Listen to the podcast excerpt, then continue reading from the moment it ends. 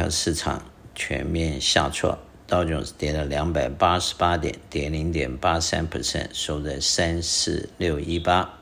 SPY 跌五十四点，收在四四五零，跌一点二二 percent。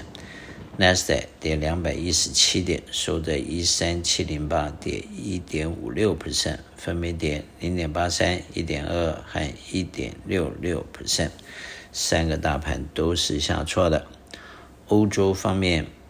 英国正零点五，德国正零点五六，法国正零点九六。亚洲方面，日本正一点一，香港恒生负零点七二，中国上海正零点五八。代表恐慌和贪粉的指数目前在五十二，五十二 percent 乐观，四十八 percent 的悲观，基本上是一个接近于平衡的指数。那么美元的指数这两天在不断的上升，目前在一零五点三，美元兑人民币七点二八，美元兑日元一四七点七六，美元兑欧元零点九四。美元一百零五点三是最近的一个高点，因为美国利息和通膨不断上升，所以也相对的推涨推升美元指指数不断上升，因此日元和人民币就像和欧元都相对比较弱一些。那么美国的国债三个月的目前在五点四五，六个月五点五。一年五点四二，两年五点零三，五年四点四六，十年四点三三，三十年四点四二，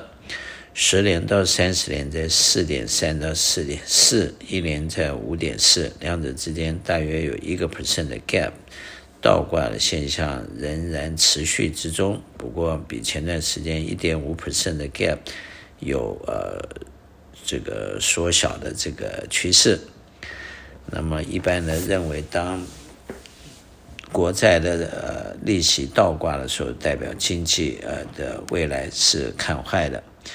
那么，目前美国的今年的 GDP 的预测会有一点五到两个 percent 的 growth，中国大约会在四点五到五个 percent，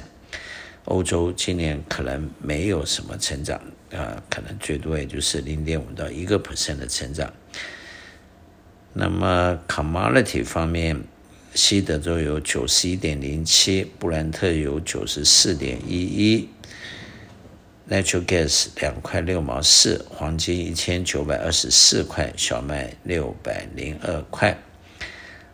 石油不断上升，因此，呃，最近出来的上个月的 CPI 的指数分别有三点七到四点三的 growth，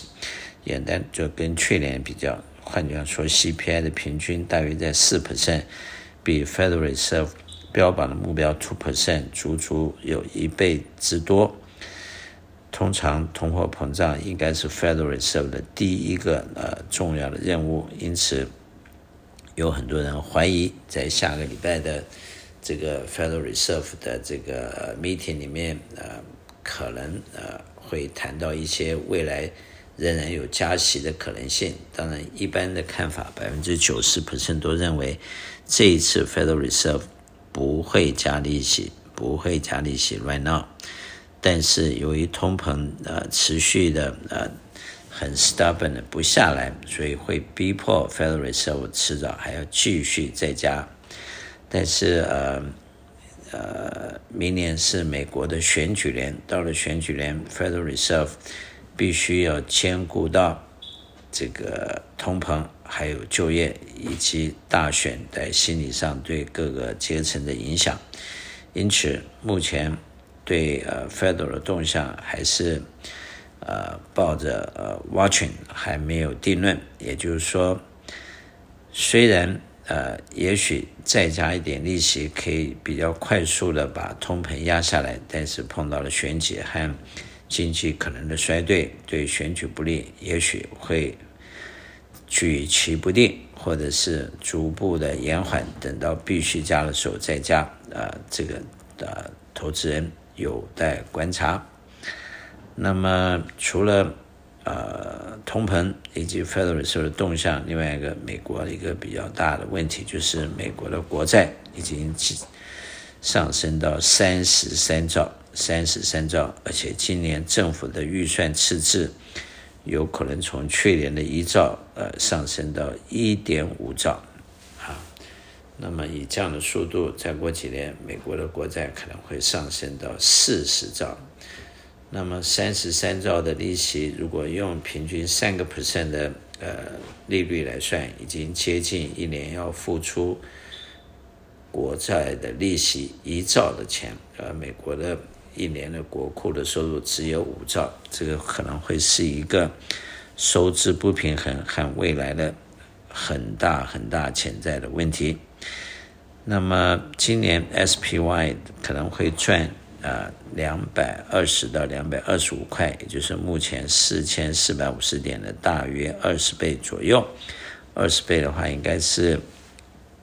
四四五零到四四五零零。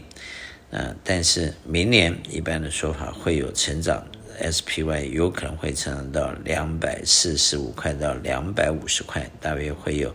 七八个 percent 到十个 percent 的 potential 的 increase，但这都是一个预测。如果是这样的话，那么未来 SPY 有可能从目前的四千三到四千五百五十的这个 range move up 到四千七到甚至于到五千点的可能性。我们不具备呃呃预测未来的能力。同时，呃，以目前的市场的状态，短时间要突破呃四千六百点，可能都蛮困难的。因此，投资人应该目前采取一个 balance approach，如何在保住你的本的情况之下去创造最高的利息，应该是目前最安全、呃最主要的方法。危机也就是转机，当利息很高的时候，当然去借钱是不好的。不过反过来说，利息很高的时候，把钱借给政府或借给可靠的机关去收取固定高利息也不错，也是一个不错的 deal。我是肖云祥，我的电话七三九八八三八八八，谢谢。